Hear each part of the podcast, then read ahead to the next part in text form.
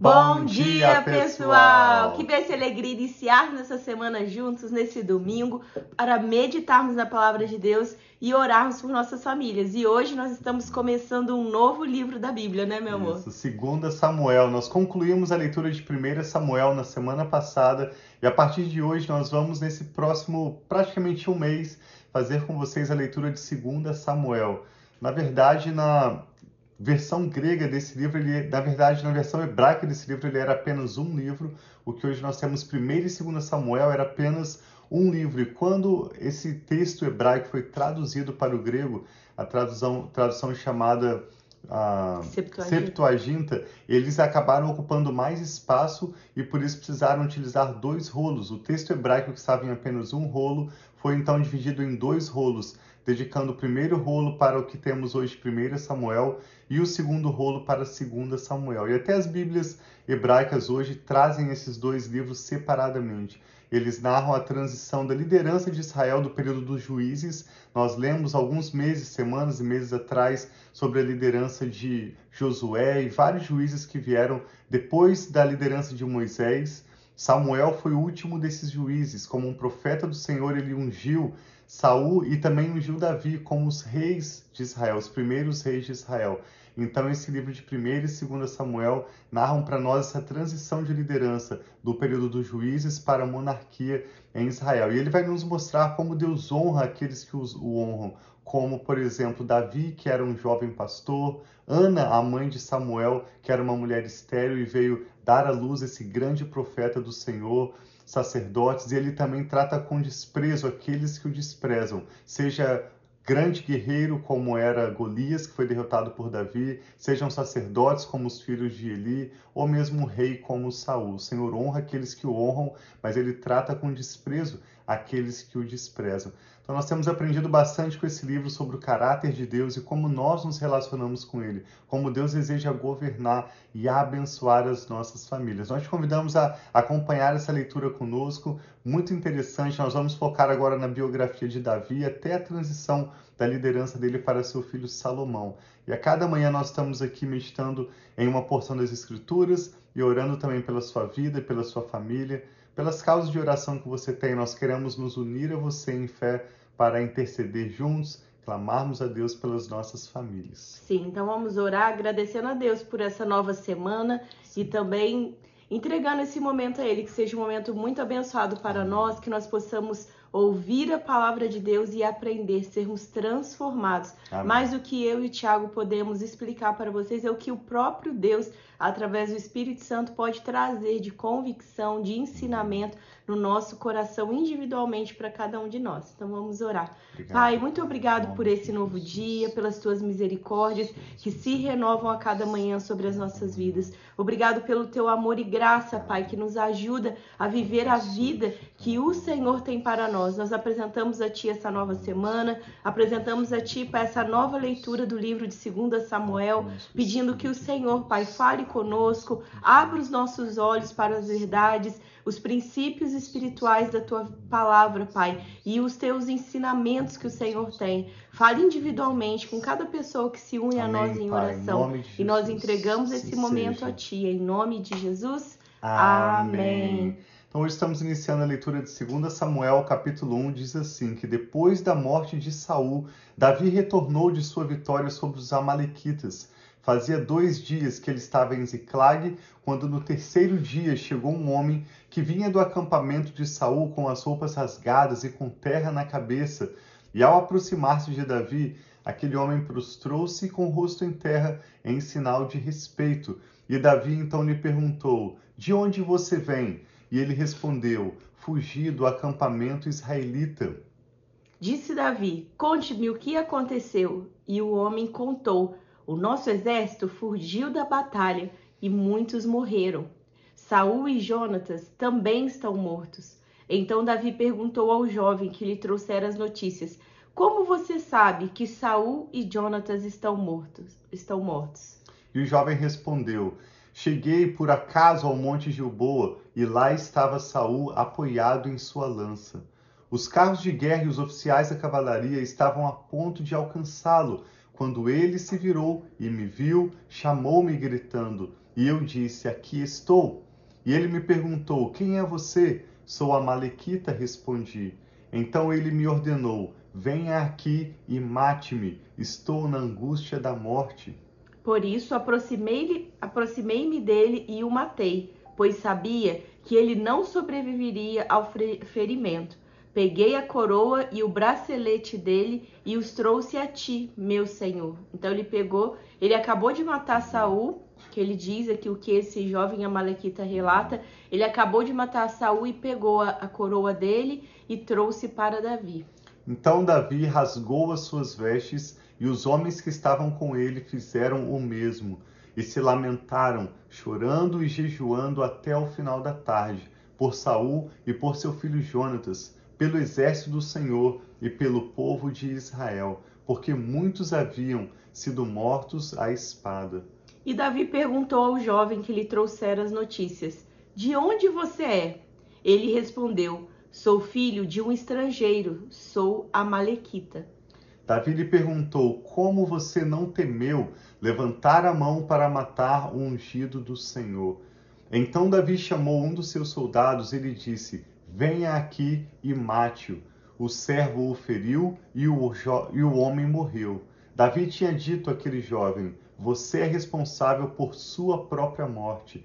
Sua boca testemunhou contra você quando disse: Matei o ungido do Senhor. Davi cantou este lamento sobre Saul e seu filho Jonatas, e ordenou que se ensinassem aos homens de Judá.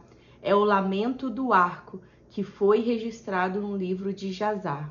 Então aqui está uma canção que Davi escreveu em homenagem a esse momento de lamento pela perda de tantos israelitas, especialmente do rei Saul e de Jonatas, o filho de Saul, que era um grande amigo de Davi. Jonatas era um flecheiro, nós lemos alguns dias atrás quando Davi estava para decidir se ele ficaria junto de Saul ou se ele realmente precisava fugir, e Jonatas então com seu arco e suas flechas diz a Davi: "Deixa eu conversar com meu pai. Se eu perceber que está tudo bem, eu vou lançar as flechas e vou gritar para você.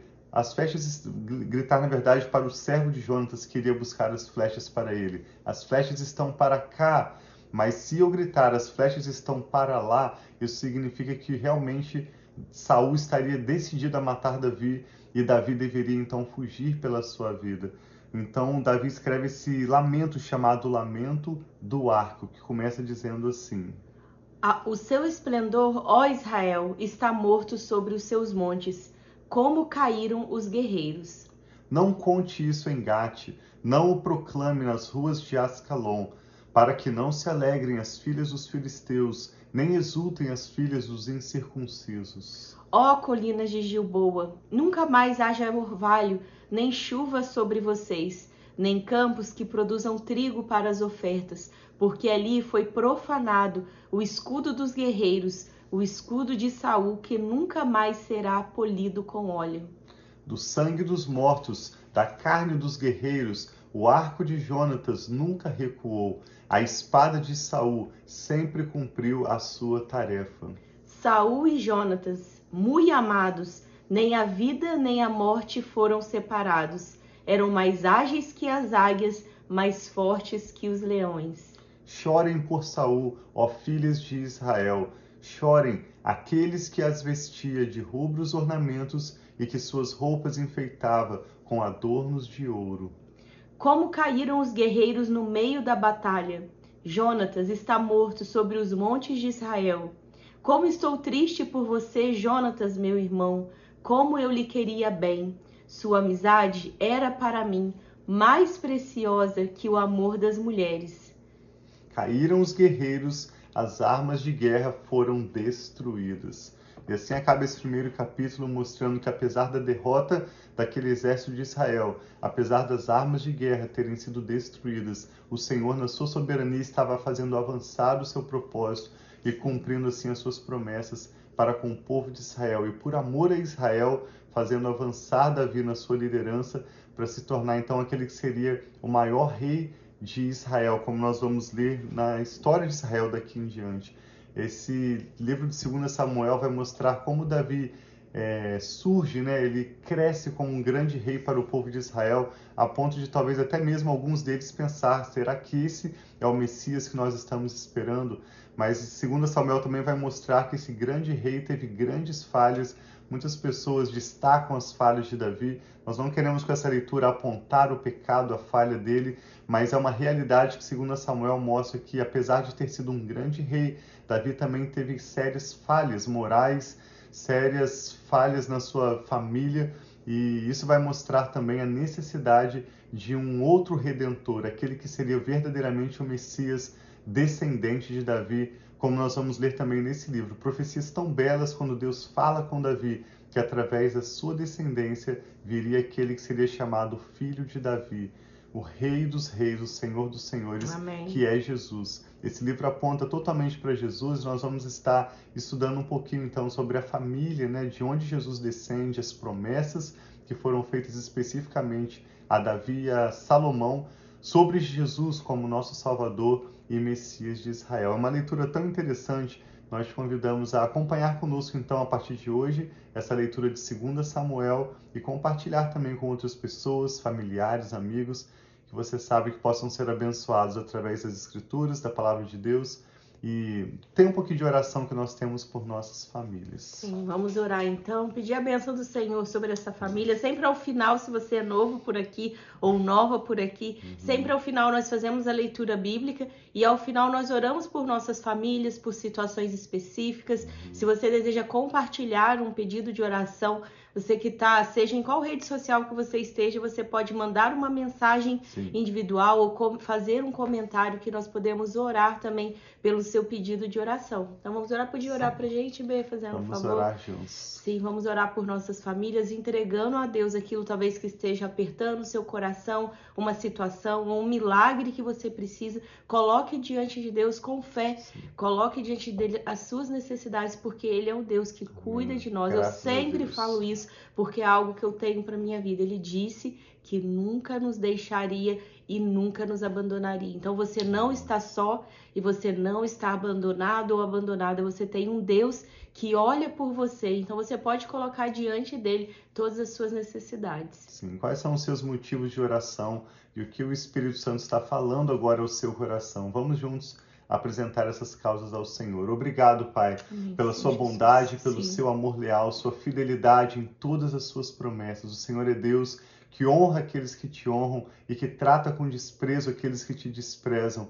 Por isso, nós, humildemente, nesse dia, nos rendemos diante do Senhor para reconhecer a sua bondade, o preço alto que o Senhor Jesus pagou na Amém, cruz do Senhor Calvário Jesus. em nosso lugar pela nossa salvação, pela nossa reconciliação com o Senhor. Obrigado por nos dar olhos para ver, ouvidos para ouvir, um coração com entendimento, para que assim como Davi nós possamos buscar, perseguir os planos, os propósitos que o Senhor tem para as nossas vidas. Amém, e nós sabemos Jesus. que o Senhor mesmo é aquele que fará o impossível e o que for necessário para cumprir para conosco o teu bom propósito. Nós colocamos diante do Senhor cada motivo de oração Recebe, que são agora apresentados pessoa, ao Senhor. Família, Oramos por sabedoria, Pai, por decisões que cada pessoa que está orando conosco agora precisará tomar nesses próximos dias. Sim, Oramos pai. por aqueles que pedem por saúde, por seus familiares e amigos que estão hospitalizados ou prestes a passarem por uma cirurgia, ou mesmo por um problema de saúde em casa que tem sofrido com dores.